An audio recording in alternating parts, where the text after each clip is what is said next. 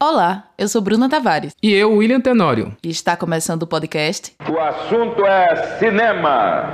Cinema, cinema. O assunto é cinema. Poltronas vermelhas de um cinema, marca do Diário de Pernambuco TV. Uma mulher está sentada em uma das poltronas, Michele Alheiros, pedagoga e consultora de audiodescrição. Existe um mito de se achar que as pessoas com deficiência vivem na escuridão. E não é bem assim. A gente precisa pensar que a deficiência visual impossibilita que eu tenha a visão ocular, mas ela não me impossibilita perceber o mundo a partir dos outros sentidos. Então a gente precisa tomar muito cuidado para a gente não sair por aí dizendo a pessoa com deficiência visual vive na escuridão. Que escuridão é essa? Você já ouviu falar em acessibilidade comunicacional no cinema? Audiodescrição, libras e legendagem são formas de garantir que todas as pessoas, com deficiência ou não, possam consumir conteúdos audiovisuais. São discussões que já estão fixadas nas produções contemporâneas. É um direito constitucional e precisamos fazer cumprir. A partir de 1 de janeiro de 2020, todas as salas de cinema do Brasil vão ter que oferecer aparelhos com audiodescrição e tradução em Libras para que deficientes visuais e auditivos possam assistir a todos os filmes. Caso as operadoras não cumpram com a norma, serão penalizadas. De acordo com a Ancine, Agência Nacional do Cinema, são 419 complexos adaptados no país, que somam 899 salas com algum equipamento de acessibilidade, representando 25% do total de salas. É isso.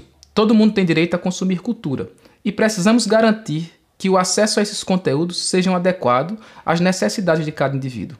Durante muitos anos, quando falamos em acessibilidade, a atenção se voltava para as questões físicas, rampa de acesso, banheiros e cadeiras adaptadas.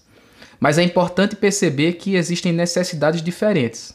E por isso é importante garantir o acesso às salas de exibição e aos conteúdos produzidos. Apenas Michelle de costas iluminada na escuridão. Ela tem pele clara e cabelos loiros. Enquanto criança, eu sempre fui a sessões de cinemas como usuária, ouvia o que era dito a partir do áudio original do filme. E as pessoas que estavam comigo, familiares e amigos, tentavam falar algumas coisas do que aparecia, das imagens. Então a gente precisa pensar que tanto eu, pessoa com deficiência visual, e o meu familiar ou amigo que estivesse comigo, pessoa que enxerga, eles estariam vendo aquele filme pela primeira vez. Eu lembro de uma vez que não foi muito positivo. É, eu fui ao cinema com um grupo de adolescentes, um grupo de amigas, e a gente decidiu assistir um filme, porque eles queriam assistir um filme que era legendado. Eu disse: não, eu não vou, porque eu não tenho eu não vou ter como, o filme é legendado, então eu nem ouvi o, o, o áudio né? em português, eu iria poder. E aí uma colega muito solícita, uma amiga disse assim, ah, eu, a gente, eu, eu leio para você a legenda. E evidentemente que isso, hoje eu percebo que isso não, não deu certo, né? Aliás, eu acho que eu percebi logo depois da ida ao cinema. Eu percebi depois que eu não compreendi o filme e que aquilo também atrapalhou as outras pessoas que estavam na sala de cinema. Inclusive, uma pessoa que estava assistindo pediu para que ela parasse de fazer aquilo. Eu era uma adolescente e queria participar de tudo como os outros colegas, as outras pessoas que enxergam participavam, e eu não me dei conta de um monte de coisa que não daria certo, né?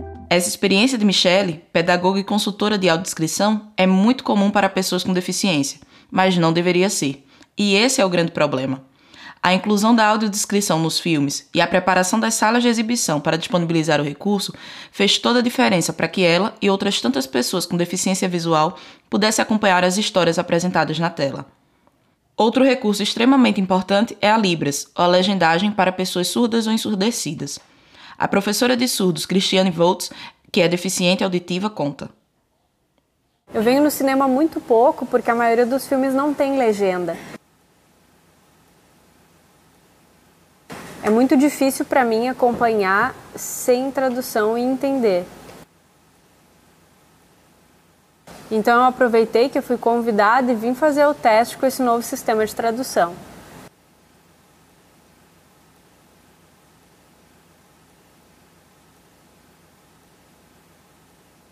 Na minha opinião, o visual das imagens é ótimo, é muito claro.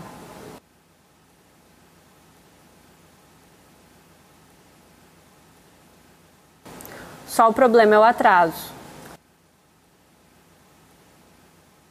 A imagem acontece antes da tradução.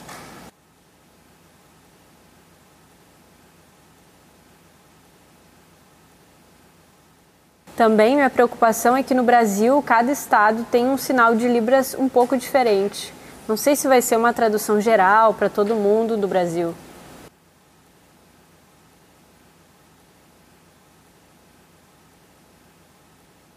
Na minha experiência, eu gostei muito da tradução em Libras.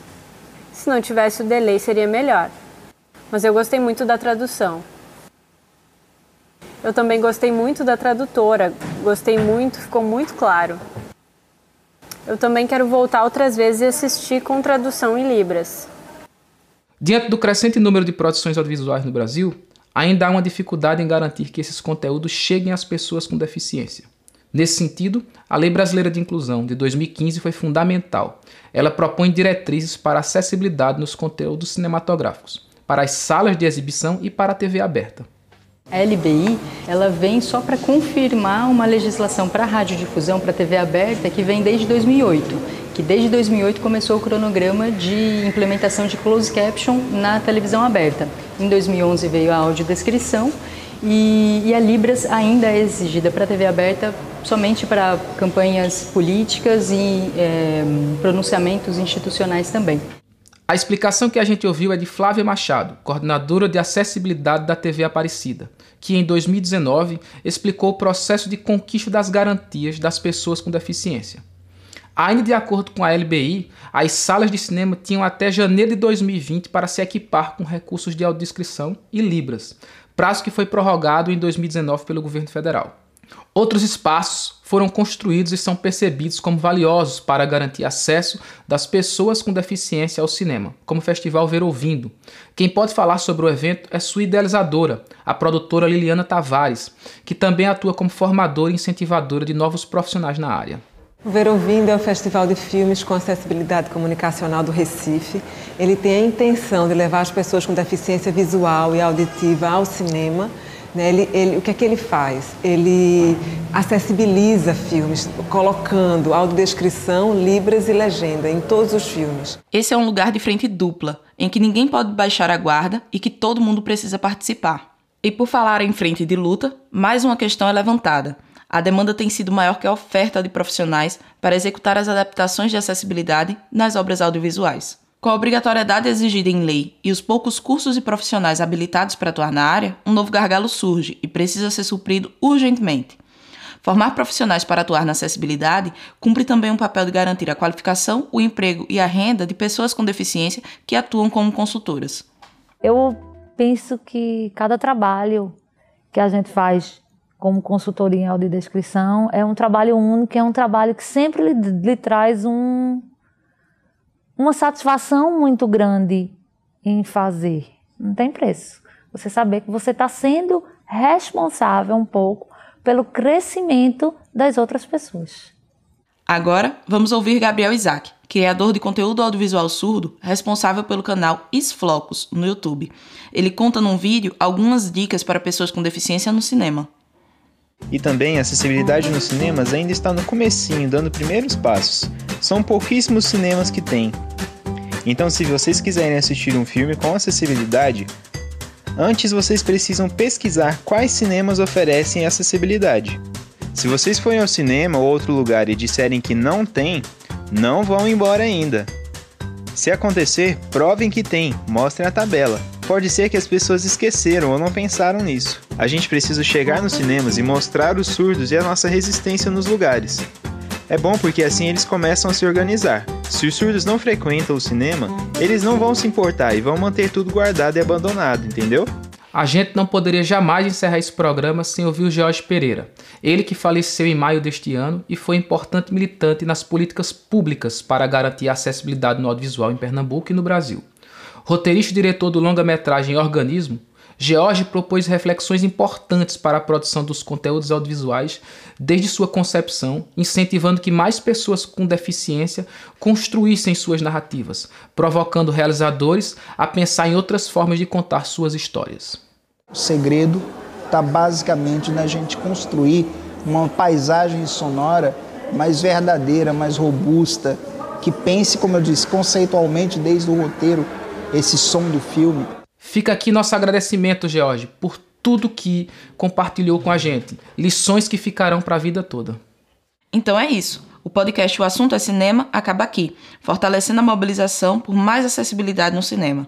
Os áudios e referências utilizados nesse episódio estão na descrição e recomendamos demais que vocês assistam as entrevistas completas. Até a próxima.